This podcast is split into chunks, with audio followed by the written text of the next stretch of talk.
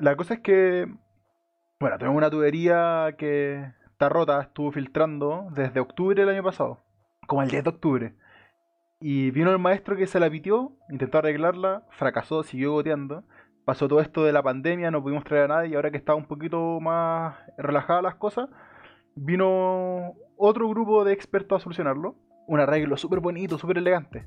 Pasamos una semana sin sellarlo, porque obviamente hay que picar para que se vea la cañería. Y luego ayer nos damos cuenta que otra vez estaba filtrando. Fue tan terrible. ¿Qué pasa? ¿Qué pasa? Vamos a cumplir un año. Un año con esa filtración. Hoy, pero es mucha filtración, así como para repercutir en la cuenta del agua. No, pero sí la vecina de abajo se le está formando burbujitas en el techo. De estas de agua, por lo. Entre medio de los pisos. No, es a, nuestro, a, a nivel de nosotros, pero es tanto, tanta agua durante un año que ya se le está pasando allá. Sí, no, oye, oye, ya estamos empezando con este programa segundo de la temporada de Vivimos. Vivimos. Bienvenidos. Em, estamos emocionados por comenzar este nuevo capítulo y tenemos un tema bastante, bastante interesante. Pero antes de comenzar, eh, recordarles a todos que tenemos nuestro Instagram, vivimos.podcast. Ahí nos pueden encontrar en Instagram, seguirnos. Estamos subiendo videitos, resúmenes y cosas por el estilo. Sí, estuvimos haciendo preguntas también y alguna gente nos preguntó cosas, así que entre medio vamos a ir respondiendo. Vamos a ver la manera de poder meter todas las cosas que nos preguntaron, cosas muy random, sí. en, durante el programa. Ya, pero bueno, ¿comenzamos solamente o, qué? Comencemos, comencemos. Comenzamos con una noticia que se hizo meme, que de hecho es de mi casa de estudio, de la católica. De nuestra casa de estudio. Qué cuicos somos. Sí, oh, por favor. Ya, pero en fin, la noticia dice, futuros ingenieros médicos se sumarán a la primera línea de la salud.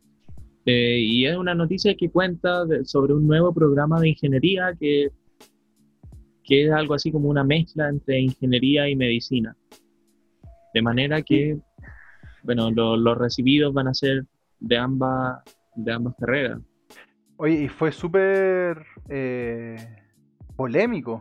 Hubieron mucha repercusión en redes sociales. Ardieron las redes sociales. Desmontó la sociedad chilena. Ah.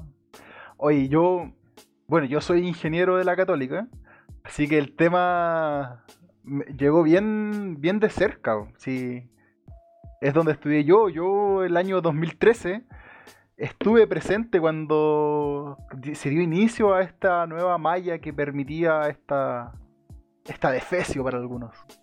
Así que desde ahí estaban gestando el nuevo avance del neocapitalismo. Sí. Oye, y fueron bien divertidos los comentarios que, salían. Bueno, también salieron hartos memes, pero, pero se hizo se hizo escándalo nacional, como decíamos. Sí. ¿Tienes algún comentario interesante que has encontrado? A mí me, dio mucha risa un comentario que decía como el ego de un ingeniero más el ego de un médico juntos en una sola persona, como que iba a ser infumable esa persona. No, y, no solamente ingeniero o médico, sino que ingeniero de la católica y médico de la católica. Sí, hoy una vez recuerdo que en Estudiantes UC, que es un grupo de Facebook donde, bueno, están los estudiantes de la UC. Eh, pero un médico se mandó una publicación súper nefasta, eh, en que básicamente decía que él, siendo mente superior, tenía que, tenía que aguantar como las mentes inferiores, o sea, el resto de las carreras, eh, se peleaban unos cupos, creo, o una cosa así. Pero, pero bueno, lo más llamativo de su publicación, que era bien larga, por cierto, eh, era que continuamente se consideraba a sí mismo, por la carrera que estudiaba, como un superdotado, como, como alguien de otro mundo. No, qué terrible. Bueno, le da la razón a la gente que, Claro, yo, yo en todo caso no, creo que sea algo generalizado, pero, pero de vez en cuando se dan esos espectáculos, igual que en Derecho de la Católica, terrible. Sí, yo tengo algunos comentarios eh, que decían, eh, esto de ingeniería y medicina, ingenieros médicos, decía, es como odontología vegetal o, psicología marina. Claro, como cosas nada que ver. Sí. ¿Qué más se puede decir? Bueno, ¿tú, tú le, das la razón a ese tipo de comentarios o no? ¿A los comentarios negativos? A, los como leí, a los que leíste tú, con que, estarían relacionando entonces dos cosas que, en principio son totalmente ajenas. Claro, es que también habían comentarios que lo criticaban fuertemente, así como, como tú dijiste, como una aberración prácticamente del capitalismo, ¿cachai? Claro. De que es solo para responder a necesidades de, los grandes empresarios y cosas por el estilo. Sí, sí, sí, sí, es verdad, pero, pero también habían hartos comentarios que, intentaban como refutar ese tipo de opiniones, diciendo que, bueno, tienen más en común de lo que en principio uno podría pensar. Sí, y bueno, yo me voy a tomar el, el tiempo y el lujo de poder explicar un poco, porque bueno, vengo de ahí prácticamente, como muchas veces pasa, y este es el gran problema que tuvo esta noticia, y es que la gente siguió simplemente por el titular. Claro, el titular era de las últimas noticias, creo, que se hizo como viral. sí. Que decía, programas del UC permite estudiar cuatro años de cada carrera y sacar el título de cirujano. Debutan en hospitales los primeros ingenieros médicos. ¿ya? Y la gente con esta información, pero ¿cómo? Ya? Todo el revuelo que ya sabemos. Pero ¿qué hay de fondo? ¿Qué hay de fondo? Em, primero consiste en un programa de ingeniería. Estos sujetos entran a estudiar como ingenieros al plan común de ingeniería. Tienen los primeros cuatro años estudiando como ingenieros. Posterior a eso, toman durante esos eh, cuatro años ciertos ramos que se llama eh, programa de articulación para medicina. Así, durante eh, su periodo de estudio de ingeniería, toman ramos propios de medicina.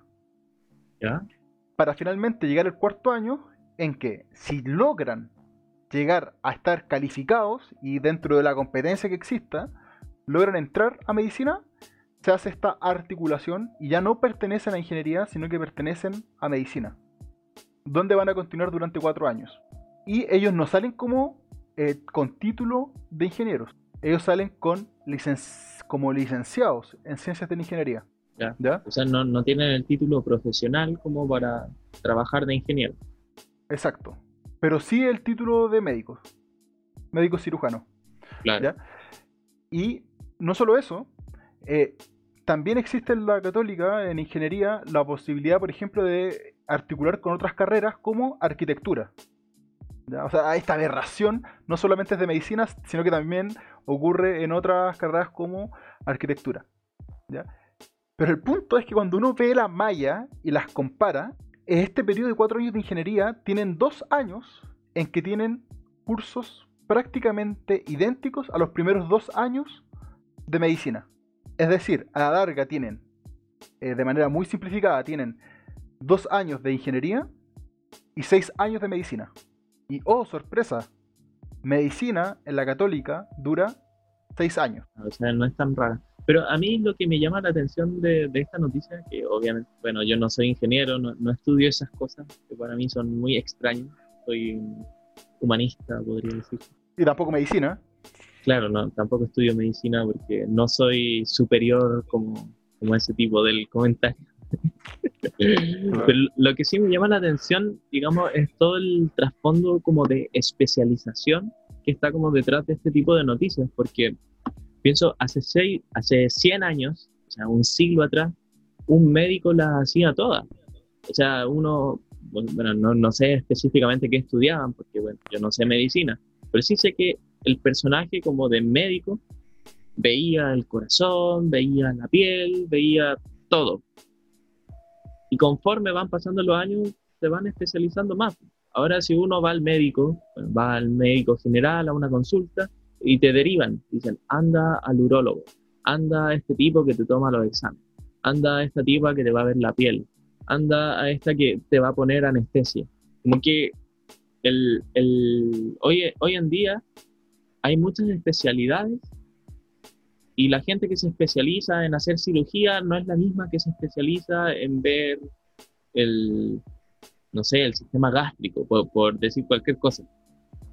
Y entonces, en ese sentido, a mí lo que me parece esta noticia, la, impresión que me causó, es que esta como bioingeniería o ingeniería médica, si se quiere, apunta a una especialización más. ¿Tú crees que es así? Y, que tiene que ver con algo que también tiene pega de ingeniero.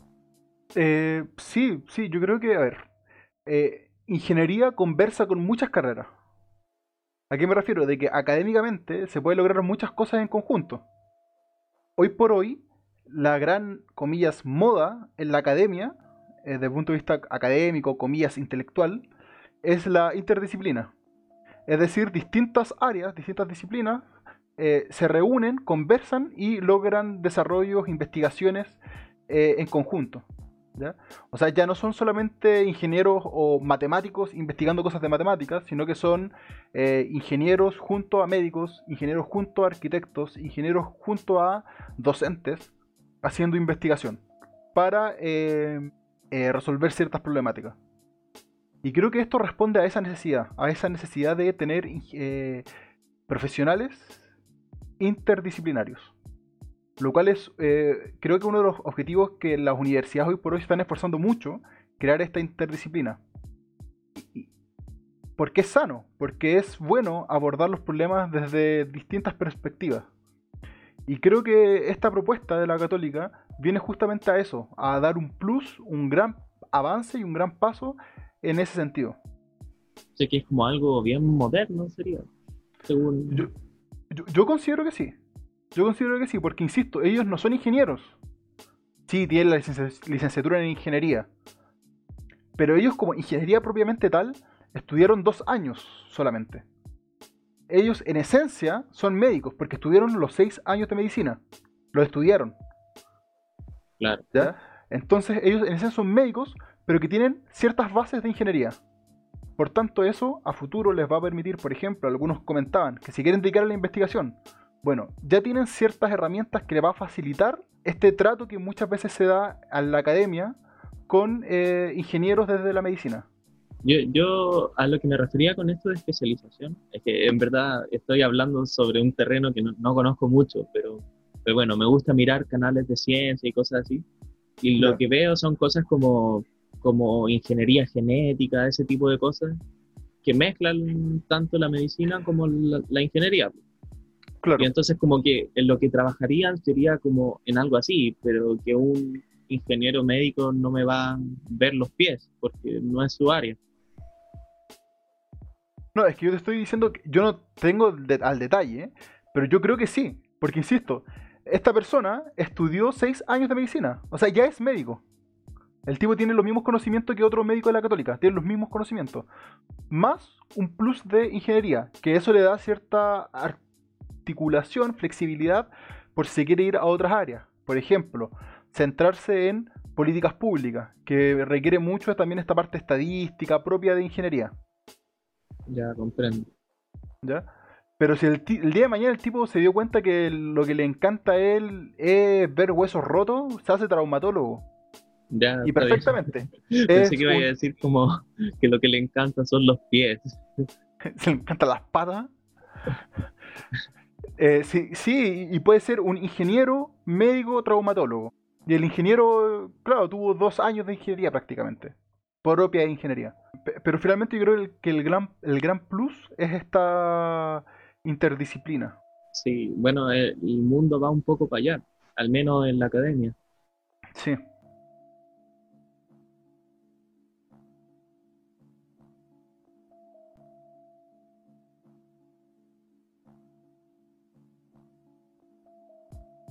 Oye, y, bueno, para los que no saben, yo vengo de una familia de médicos. ¿ya? Entonces, eh, yo soy la oveja negra, porque soy el ingeniero de. Soy el ingeniero. ¿ya? Y, yo pensaba, bueno, con esta articulación que existe ahora, que no existía cuando yo entré, quizás podría haber sido ingeniero médico. O sea, es como la reconciliación, pero, que llegó después de, lo que se necesitaba. Perdón familia, ya salí de mi fase de rebeldía. No, pero sabes que em, jamás me interesó la medicina. Y, y, curiosamente, en mi familia no existe esa percepción de hoy los médicos son. somos bacanes. No. No, nadie, nadie jamás he escuchado algo así de mi familia. Al contrario, es como, hijo, por favor, no estudies medicina. Entonces, el, trabajo de médico igual, menos que me imagino que es bien distinto un estudiante de medicina que alguien que trabaja en medicina. Porque un estudiante de medicina lo, que tiene como en la memoria es todo el proceso de selección de la PSU y del puntaje de corte. Y en ese sentido, bueno, quizás tiene justificaciones para creer que es superior al resto. Pero quien trabaja de medicina en realidad trabaja atendiendo al resto de la gente, sirviendo, velando por su salud. Entonces me parece normal que alguien así no sea tan arribista, o sea, tan elitista. Elitista, claro. Y, sabes que yo creo que, bueno, como en todo, se encuentra de todo. Sí, de todas maneras. Y, lo que tú dices creo que da para, para iniciar con fuerza el tema de hoy. Sí. Y, y es, ¿tú crees que la educación puede ser vista, correcta o incorrectamente, como un trampolín social? Claro, o sea, bueno, vamos a hablar de educación en este episodio. Y sobre el tema del trampolín social, bueno, a mí me parece que es algo que alguna vez fue cierto, pero que hoy día ya no, o, si sí, cada vez menos. Y, y, es bien penca porque la, lo que yo veo en la discusión política sobre educación es que se utiliza, se, se, tiene como presupuesto que mayor educación significa que la gente va a tener mejores sueldos, una cosa así. Y digo que, que ya no es tan válido porque, porque es un poco añeja esa, esa como relación. O sea, ¿cuánta gente hay ahora con licenciatura en algo, pero que no han encontrado pega y trabajan en otra cosa? Sí, pero sabes que yo no estoy muy de acuerdo contigo. Uy, ¿por qué no? Porque yo creo que hay estudios que muestran que una persona con título gana más que una persona sin título, que una persona con magíster gana más que una persona sin magíster y que una persona con doctorado gana un poquito más que una persona sin doctorado. Por tanto, sí existe una correlación y muy posiblemente de causalidad entre mayor estudio y mayor ingreso. Lo que sí concuerdo contigo es que quizás antes se creía que estudiar era igual a tener trabajo a futuro. Claro, o sea, lo, que yo quiero decir es que hoy día y, probablemente en el mañana, cada vez tener un título de licenciatura, que, bueno, es la, el grado, el, ir a la universidad, que no te asegura vivir bien. Y que cada vez menos, quizás hace mucho tiempo sí, pero, pero ya no. Y eso me parece preocupante porque si es que la educación no es un trampolín social asegurado, bueno, quizás hay todavía alguna correlación, pero pero a mí al menos me parece, sin, sin ser un experto tampoco, que es cada vez menos. Y si no lo es, entonces muchas de las discusiones políticas de educación pierden mucha pierden un poco el sentido porque ¿cuál es el objetivo de tener educación universal? Bueno, en parte tener gente formada, pero pero no habría como una correlación con tener trabajo eh, bien pagado o trabajos más igualitarios o algo por el estilo. Entonces es una problemática bien grave. Sí, pero mm, yo insisto de que sigo creyendo de que tener estudios universitarios te da más facilidades, más probabilidades quizás, de tener eh, un mejor trabajo, de tener un trabajo con mejores condiciones laborales, de quizás tener un mejor sueldo igual sospecho, ¿sabéis que voy a darme la licencia de sospechar porque hay dos cosas que, que, tienen también que ver con tener un buen trabajo. Una es no solo el haber estudiado, sino el dónde estudiaste, porque bueno, hay, hay un... Se hace una diferencia, esto no es ningún tabú, todo el mundo lo sabe, que la gente con título universitario es discriminada de acuerdo con qué universidad estudió y hay muchas empresas que solo consideran a egresados de ciertas universidades. Esa es una cosa. Aquí nosotros los privilegiados hablando. Oye, fue de broma. Eh, uno cuando está buscando trabajo, llega un punto en que agradece eso. A pesar de que sea bueno o sea malo, Porque evidentemente existe cierta preferencia. Y evidentemente al momento de necesidad de tú necesitar un trabajo, eh, obviamente cualquier plus uno lo agradece. Claro, pero eso Pero- refleja... Pero A ver, a ver, dale, dale. a mí me pasó una anécdota muy, muy anecdótica. ¿ah? Una anécdota anecdótica. Sí, sí, sí. Em, en un puesto que estuve postulando, me dijeron, oye, ¿tú de qué universidad vienes? A pesar de que yo esté en mi currículum, de la católica. Ah, sí. Oye, y, mm, es que sabes que nosotros hemos tenido mala experiencia con gente de la católica. Ya, no me extraña, no me extraña. Porque ellos suelen eh, venir a estas empresas y duran poco tiempo. Porque ellos buscan empresas más grandes. Ya. ¿Ya? Porque sí, supuestamente los ingenieros de la Católica buscan empresas grandes, multinacionales, Coca-Cola, Latam, etc. Y, y- y para ellos, en vez de ser un plus, como normalmente alguien podría creer, ser de la Católica, fue un en contra. De hecho, nunca más me llamaron. Claro. Bueno, y, y- y en mi área, en las humanidades, de hecho, ser de la católica también es un poco un contra, dependiendo de dónde quieras trabajar. Claro, si queréis ser asesor del PC, Claro, ser de la católica. what. Ya, pero, pero en fin, eh, igual en todo caso, eso refleja una problemática igual, pues, porque si se considera que la educación es un transporte social per se, entonces creemos más universidades para que todo el mundo pueda estudiar eh, una, en una universidad. Pero Claro. luego resulta que discriminan por universidades, entonces estuviste pagando muchos años y luego resulta que conseguir pegas es muy difícil. No, no digo imposible, pero, pero sí es difícil. Claro, el problema es de que eso es una mirada eh, ingenua, creo yo, y cortoplacista. Sí, sí, sí, puede ser, pe- pero Porque si el día de mañana tú abres un millón de puestos para que todos estudien, bueno, también te deberías crear un millón de puestos de trabajo para que ese millón de personas que va a tener estudios tenga donde trabajar. claro, Y pero, pero esas, es- esas universidades privadas que se crean, en parte porque existe esa expectativa social de que tener más educación es vivir mejor. Y eso no es así. Eso no es así. De hecho, yo muchas veces he dicho que ser universitario está sobrevalorado y, y que no se toma la importancia quizás a otros tipos de estudios. Podría ser, por ejemplo, estudios técnicos, que evidentemente son importantes. ¿Cachai? Y, No y que, todos y que tienen- en otros países se pagan mucho mejor. Claro, y que se pagan muy, muy bien. ¿Cachai? Y, y en cambio acá en Chile no, el título oh, es que es universitario. ¿ah? Entonces, ¿qué pasa ahí? Se empieza a crear un montón un mercado alrededor de estos estudios universitarios y, y que finalmente podrían ser equiparados con estudios, estudios técnicos, pero no. Como estudio técnico está infravalorado en Chile, eh, mejor la gente paga más para estar estudiando una carrera universitaria para finalmente estar haciendo quizás una pega que en otro país se pueda considerar técnica y no visto con malos ojos. Bueno, en la ingeniería, de hecho, en varios países se considera que es algo técnico. En Alemania, por ejemplo, ingenierías no se estudian en universidades, porque se estudian en institutos técnicos. Y no es que Sí. sean carreras de segunda categoría, es que hacen cosas técnicas. Las universidades en, en Alemania, al menos, están muy orientadas a la academia y no a lo profesional. Ya, Pero bueno, eh, eh, el caso es que todo este negocio de las universidades se sostiene aquí en Chile porque persiste esta concepción de que la educación es un trampolín social. Y bueno, eso tiene algo de verdad, pero, pero también mucho de mentira. ¿Y, y eso de quién es culpa? Si es que hay que encontrar un culpable.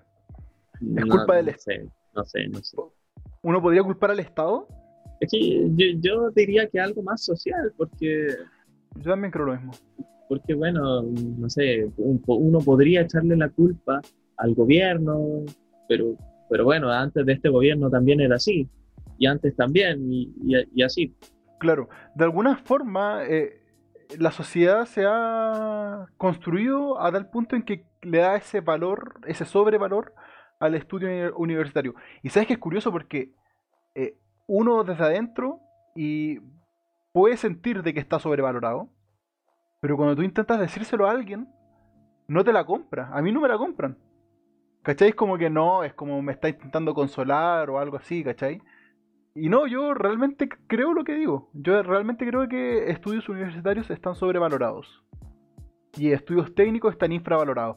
Y me da una lata gigante ver cómo gente que se sacó la cresta estudiando para sacar su título técnico, a veces esté ganando el sueldo mínimo. Claro.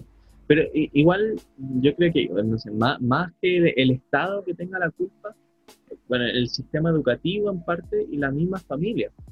Familias que aspiran a que sus hijos vayan a la universidad, porque si no van a ser un don nadie.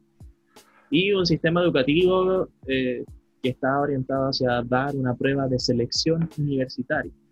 O sea, si eres exitoso en el colegio, mm. significa que vas a ir a Buen punto ese. Si no eres exitoso, bueno, vas, a ir a lo que te alcance. Sí, eso, ¿sabes qué? Súper, nunca lo había visto así. De que el nombre es prueba de selección universitaria. O sea, el paso siguiente luego de salir de cuarto medio es ver si eres seleccionado en la universidad. No seleccionado para estudios superiores. Claro.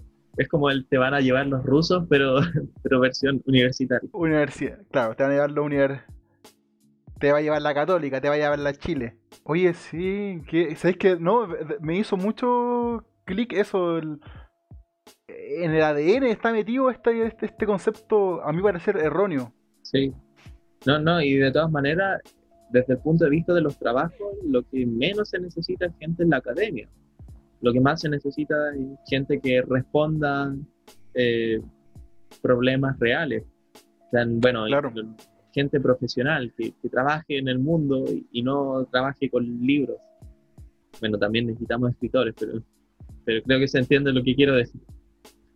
bueno, el, el, trampolín social es uno de estos presupuestos que, que guían esta política del, e, educativa, al menos en Chile, y que a mí me parece que es bien cuestionable, pero es algo de lo que no se habla.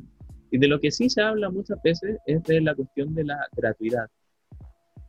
¿Qué piensas de esto? De que se, se le dé mucho hincapié a la gratuidad y no se hablen de estos temas como, como el tema del trampolín social o, de muchos otros temas que quizás hablaremos en breve sobre calidad en educación. ¿Qué, es eso? Sí. Em, yo estoy de acuerdo con la gratuidad. Comunista. Lo quieren todo gratis. Lo quieren todo gratis. Sí. Viva. Sí, queremos todo gratis. Em, pero, sin embargo, creo que hay que tomar los pasos correctos para llegar a esa gratuidad. Y no es gratuidad inmediatamente, sino que primero hay ciertos requisitos que se deberían haber hecho para luego decir gratuidad. Y esos requisitos, por ejemplo, para mí incluye la calidad que tener un sistema educativo de calidad y posteriormente poder pasar a la gratuidad en la educación superior. Claro, es que uno puede hablar de gratuidad en distintos momentos de la educación, porque eh, la educación superior es una cosa, los colegios son otra cosa, que hay colegios gratuitos, sí, pero hay también colegios privados. Y al menos lo que se suele decir, salvo institutos emblemáticos. Emblemáticos, sí. Eh, como el Carmela o el Nacional, bueno, salvo esos, eh, en general se considera que la, la educación pública tiene mucha menos calidad, claro, es, como una educación de, segundo tipo, frente a, los colegios particulares y, luego estaría como el intermedio de los particulares subvencionados. Claro. Y, y, yo creo que hay un problema clave. Me acuerdo que hablaba con un amigo brasileño y él contaba de que en Brasil pasaba algo muy similar a lo que pasaba acá en Chile. Y eh, pasaba con los negros. Los negros parece que les, al momento de dar la PSU brasileña, eh, tenían menos exigencias para entrar a la universidad. exigía menos puntos para entrar a la universidad. Por tanto. como, una política de acción afirmativa. Ya, eso mismo. Lo que dijo ese señor. Lo que dijo ese señor, claro. Em, y pasaba que estos estudiantes entraban, evidentemente, eh, con más facilidad que eh, el resto de los estudiantes, pero se encontraban con que la dificultad eh, de la universidad era tal que igualmente se le echaban, reprobaban el primer año. ¿Por qué? Porque claro, les daban facilidad para ingresar a la educación superior sin tener una base concreta, sin tener una base buena. Entonces pareciera que al igual que acá en Chile, antes de poder entrar a la educación superior, se necesita tener una base sólida. Y yo creo que es ahí el primer paso que se tiene que abordar en cuanto a calidad. Calidad en la educación eh, preescolar, primaria, secundaria y finalmente podemos abordar la, educación superior. No sé qué tan así sea. O sea, permíteme, pero lo pondré un poco en duda. solo un poco. ya, a ver, ¿por qué? Se estoy diciendo medio amarillo. Ya, a ver, ¿por qué? Porque es que, claro, en la PSU, que bueno, se notará que, a mí no me causa mucho agrado, eh, pero bueno, selecciona para la universidad. Y lo que yo veo como universitario es que mucha gente entra a la PSU, o sea, entra, no, no entra a la PSU, entra a la U. Eh, y una vez en la universidad tienen muchos problemas. Problemas con no solo de, no haber aprendido cosas. Eh, en mi área, por ejemplo, que estudio humanidades, hay mucha gente que tiene problemas con, los, con las matemáticas y se entiende a sí, a sí misma, a sí mismo, como yo soy inferior en las matemáticas. Eh, y entonces, bueno, eh, lo que quiero decir es que entrar a la universidad no es garantía de que no tengas problemas para ir a la U.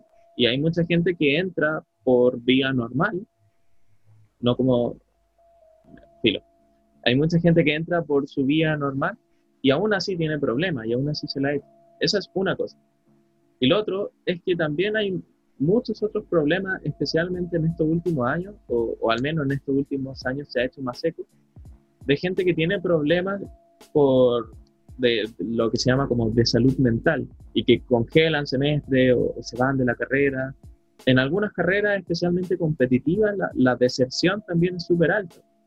Y no tiene que ver necesariamente con, con estas políticas de acción afirmativa, sino con otras cosas. Así que bueno, eso quería decir. Sí, pero no, no, no entiendo mucho tu punto, porque yo lo que quiero decir es de que considero de que debería existir una calidad mínima en la educación preuniversitaria para poder asegurar un rendimiento básico en la educación superior. eso es lo que estoy diciendo. Con, eso estoy de acuerdo. Con, lo que no estoy de acuerdo es que estaría como garantizado que tener un buen puntaje en la PSU o sea que a, la gente que sí se le exige mucho, lo va a hacer bien en la universidad. Y eso no tiene por qué ser así. ¿Se entiende? ¿O, busco sí, expresarlo de...? No, sí, o sea, no es que el 100% de los que les vaya bien en el sistema preuniversitario eh, les va a ir al 100% bien en la universidad. Pero yo creo que sí existe una correlación muy directa. Claro. Oye, ahora que usaste esa palabra, los preuniversitarios, ¿qué opinas de ellos? Como, como el hecho de que existan, eh, es bien penca, es bien lamentable. O sea, tener que. En teoría, el sistema debería estar hecho de tal forma de que no necesites eso. Es como hacer trampa prácticamente. Claro. O sea, si el sistema estuviese bien hecho, tú deberías formarte lo suficientemente bien sin necesidad de una ayuda extra. Claro. Eh, pero igual, si no existieran los preuniversitarios, no sé si, si se prohibieran, igual resurgirían en el sistema actual. Porque también existen los profesores particulares. Yo mismo he trabajado como profe particular de matemáticas. Oh. Soy un, soy un vendido del sistema capitalista neoliberal conservador. Oh, no, sabes que yo creo que hasta acá llegamos el podcast porque no puedo seguir hablando con alguien como tú. Bueno, la cuestión es que, entre otras cosas, he hecho preparación PSU. Y bueno, es bien penca, pero, pero bueno, pega es pega y, y el dinero es dinero, así que. La, la necesidad tiene que Claro. Eh, oye, ¿te tinca si respondemos una de las preguntas que nos escribieron? Ya, aquí alguien nos pregunta, ¿qué piensan del corchea? El corchea que se hizo como un poco viral. Yo, yo en verdad no sé muy bien qué pasó. Así que, o sea, recuerdo haber visto un video de cuando llegaba el GOP, parece que era, a la casa del tipo. Parece que alguna denuncia se hizo en su contra y bueno, llegó fuerzas especiales o algo por el estilo a buscarlo a la casa. Y, no sé qué habrá pasado en verdad. La cosa es que estuve leyendo hoy día su, su Instagram y como que apareció diciendo estoy bien, mi familia está bien, no fue culpa mía. Eh, no, y haciendo una aclaración porque bueno, él eh, tuvo algunos, eh, ese, ¿cómo se llama esto? No sé si son crisis o... No acuerdo el término correcto, de psicosis el año pasado o hace un tiempo atrás. ¿Episodios de psicosis? Episodios, eso es, episodios. Así como Eh, este episodio del podcast. Claro. Este muy buen episodio de podcast. Bueno, él tuvo un buen episodio de psicosis. Y, y claro, ahí tuvo mucho revuelo. Obviamente la familia se vio muy involucrada. Y él dice: No, hoy yo ya no tengo esos, eh, esos episodios. Ahora yo tengo algo distinto, sino que todas mis reacciones, aunque sean violentas, son calculadas por mí, dice él. Y es interesante porque, bueno, estuvimos hablando un poco ahora durante este rato que hablamos de la educación, de que dentro de los problemas que muchas veces uno se puede enfrentar en el sistema, está justamente estos problemas eh, mentales. ¿Cachai? Y no se entienda problemas mentales como algo malo. No sé. No, no sé qué pensar al respecto porque para mí estas problemáticas les he dedicado poco tiempo para reflexionar.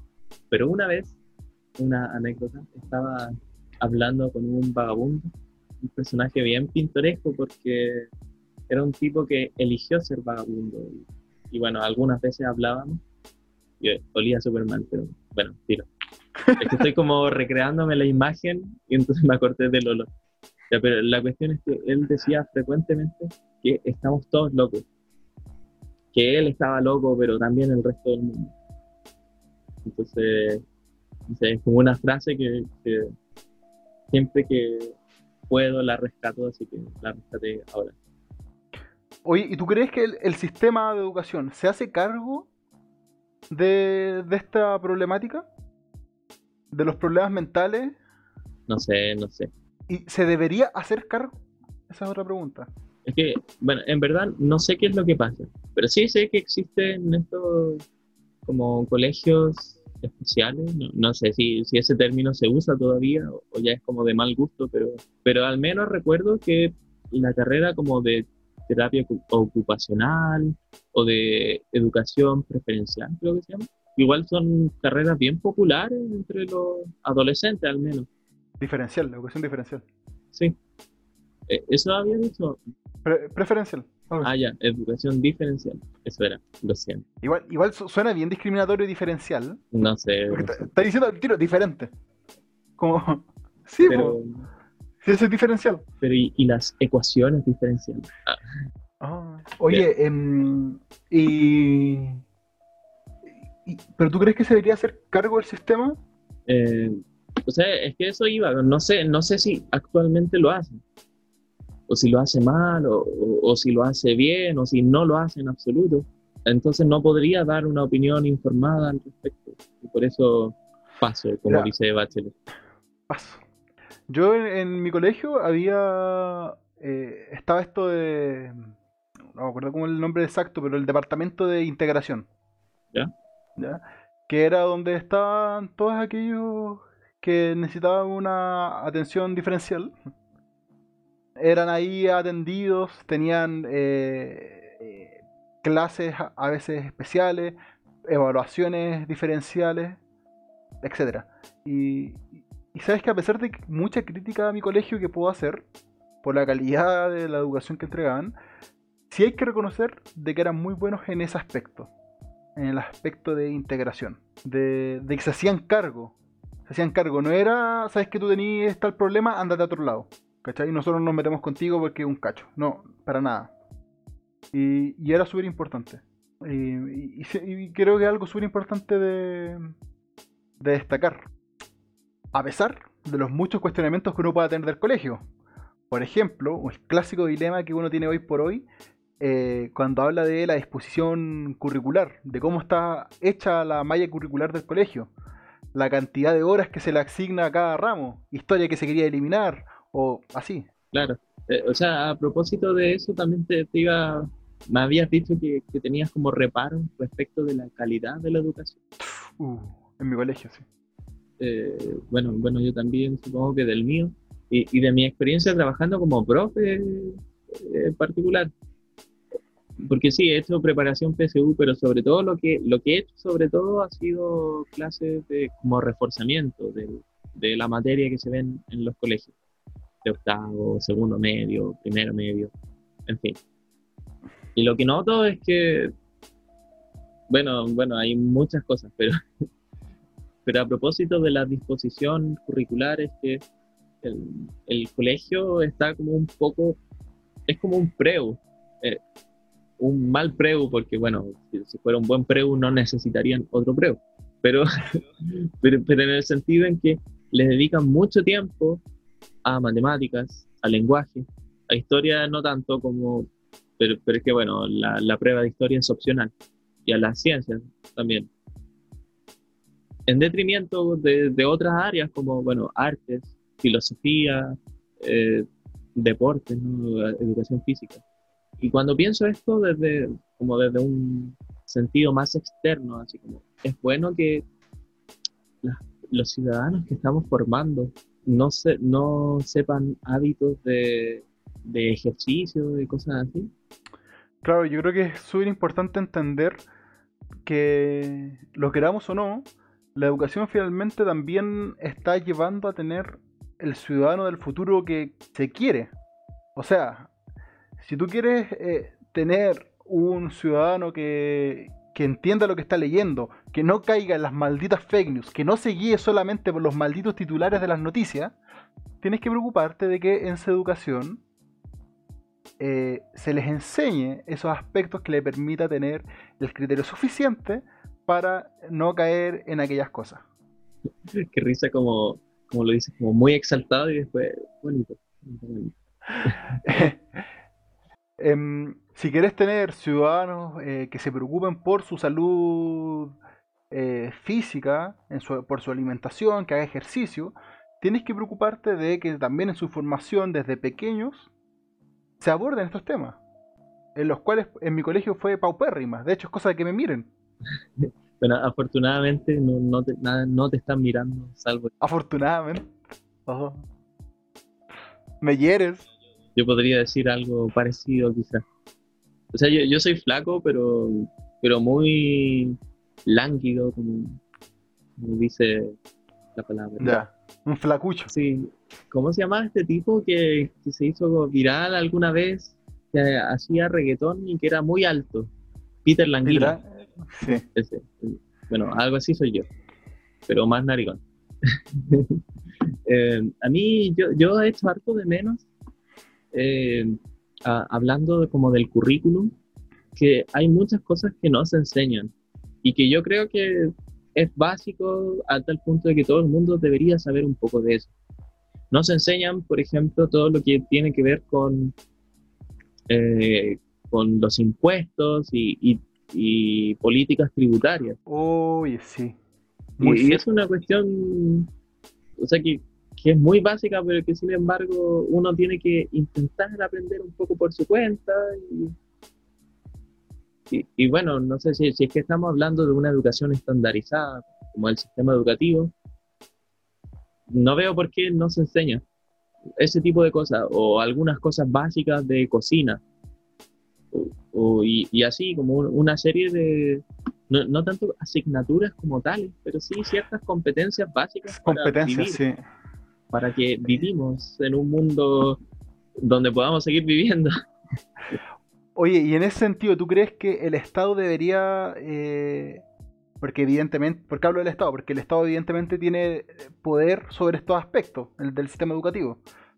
El Estado debería velar por que sus ciudadanos tengan esta, esta y esta y esta y esta, este tipo de conocimiento o permitir un marco de desarrollo para cada persona. ¿Qué me quiere decir con esto?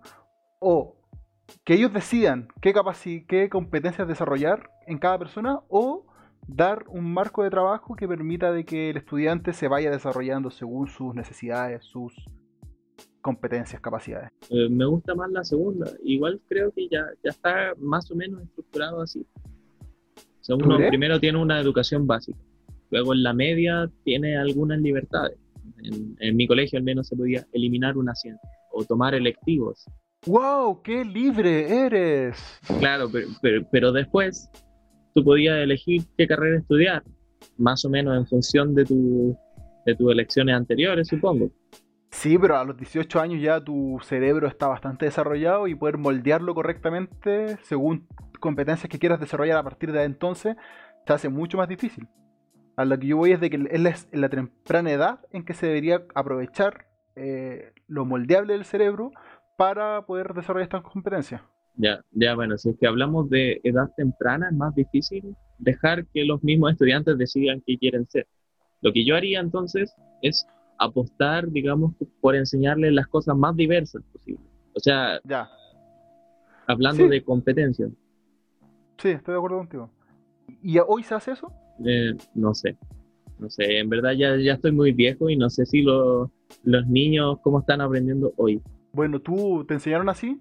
No, a mí, que yo recuerde, no. Eran, bueno, clases lectivas, siempre. Y bueno, yo tengo el caso de mi hermana que 11 años, tampoco tuvo una formación así acá. Eh, y sabes que yo me pregunto, yo me pregunto, ¿cómo será en China? ¿En China? Sí, intentando también abordar el tema que, que nos hizo otro seguidor. A ver, lea o, explique esa pregunta porque salió como muy bueno, de nada. Él pregunta China y el socialismo. China y el socialismo, que, que, demos nuestra opinión. sí, que hablemos del tema. Chile y el socialismo. ¿Qué podríamos decir al respecto? Porque, uh, a ver, yo imagino a China una, una sociedad muy estructurada, donde el Estado tiene mucha intervención directa en las decisiones de sus ciudadanos. ¿Ya? Así me lo imagino yo, quizás es un estereotipo muy erróneo. O sea, yo, diría que China no es socialista.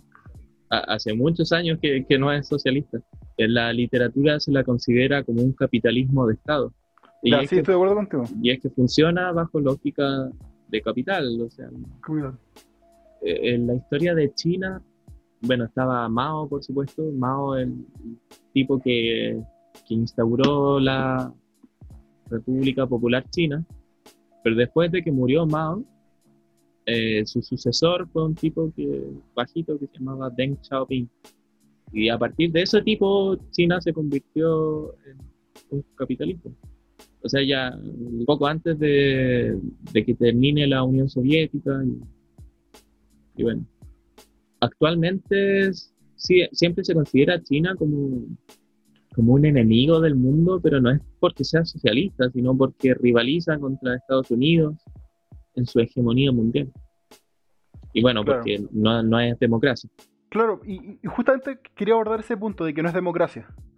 Y, como tal, em, pareciera que a mí me da esta impresión de que las decisiones de sus ciudadanos están muy eh, limitada, coartada por parte del Estado. Por tanto, su desarrollo personal, lo que incluye el desarrollo de sus competencias, que es el tema que estamos hablando, yo creo que también se ve muy dirigida por el Estado. Podría ser, o, podría ser que no, no sé. Lo que sí sé es que en general en Asia, ahora estoy hablando de países que sí son democráticos, como Japón o, o Corea del Sur, los estudiantes tienen una vida muy penca. A, tal punto de que, bueno, las mayores tasas de subsidio vienen de allá, de, estudiantes coreanos. Sí, es cuático. Em, eh, bueno, típico de anime también, no es que sea otaku. Pero también, no, típico de anime así, y ese rigor que tienen de que se paran súper recto a saludar al maestro. Es, es, muy propio también de su cultura ese, esa rigurosidad. Claro. Esos son como militares para la Sí. sí. Igual aquí en Chile era como un poco así, pero ya, ya no tanto. Recuerdo que cuando era chico tenía algunas profes que eran como de esa onda. Que eran como, bueno, no sé, que llegue el profesor y todos se paran y dicen, buenos días, tía, no sé qué. O sea, éramos ah, chicos, por eso, tío. o, o algunas actitudes que eran como bien de marcha militar así como formarse y hacer como algunas figuras con las manos. ¿Ya? ¿Qué? ¿Cómo eso? como formarse y hacer Hey. distancia. Hey, No, no, pues hey, no, no, no cosas como de nazi, pero, pero sí como tomar distancia con las manos hacia adelante, después hacerlas como arriba, abajo, como, como para ordenarse en grupo. Ya. Creo que fuiste a una academia militar. Sí, pues. No, yo fui a un colegio católico y salí Ah. ateo. Bueno, tengo muchas historias divertidas, pero en otro momento las contaré. Oye, para ir finalizando, ¿algo que, que quieras agregar? Sí, a propósito del desarrollo de las competencias. Y es que una cosa de la que estuvimos hablando harto es que la educación, en teoría, debería como prepararnos para nuestra sociedad actual y sociedad como del futuro. Y a mí me parece que esa es una de las carencias principales en- de nuestro sistema educativo chileno y que, que bueno, juega, juega en contra de, de las discusiones políticas, porque tal como tú decías, se, se habla mucho de gratuidad, eh, sin embargo no se toca mucho el tema como de la calidad de la educación. Y una de las cosas que yo me he dado cuenta de que se están quedando muy obsoletas es el tema del Internet. Ah, No sé, eh, o sea, todo esto como de hacer pruebas sin apuntes. Cuando tú trabajando tienes tus apuntes en todo momento, tienes tu internet ahí, Sí, de hecho. eh, y bueno, es que eso apunta un poco como a las habilidades de memorizar y de mecanizar, que no son muy útiles en la vida laboral, porque bueno, tenemos un celular ahí que- con internet que, que puede tener acceso a eso.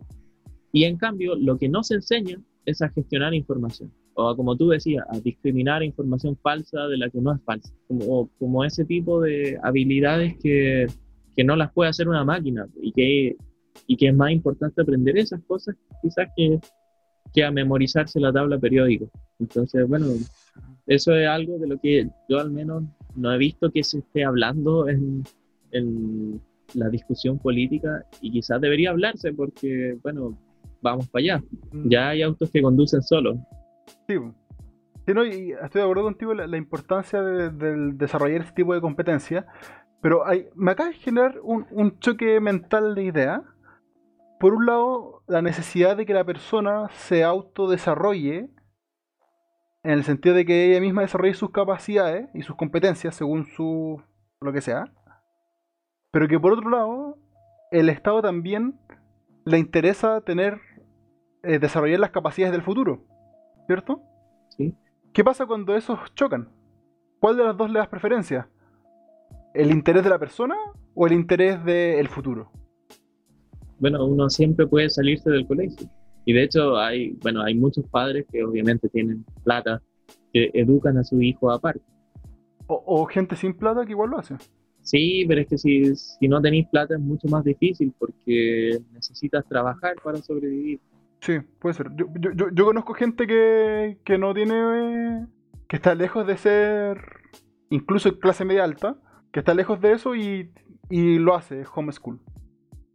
Em, pero, pero insisto, ¿qué pasa con este. cuando hay ese choque entre estas son las capacidades importantes que deberías tener por tu bien en el futuro, versus el estas son las capacidades que yo quiero el ahora? Ahí se genera un choque. A, a- eso me refiero con la posibilidad de sacar a tu hijo del colegio, arguyendo a que, bueno, el sistema educativo es un proyecto estatal y priman los intereses del Estado. Pero si tú no estás conforme con eso, bueno, te puedes salir y estudiar por tu cuenta. Y eso puede hacer de una serie de repercusiones. como cuáles.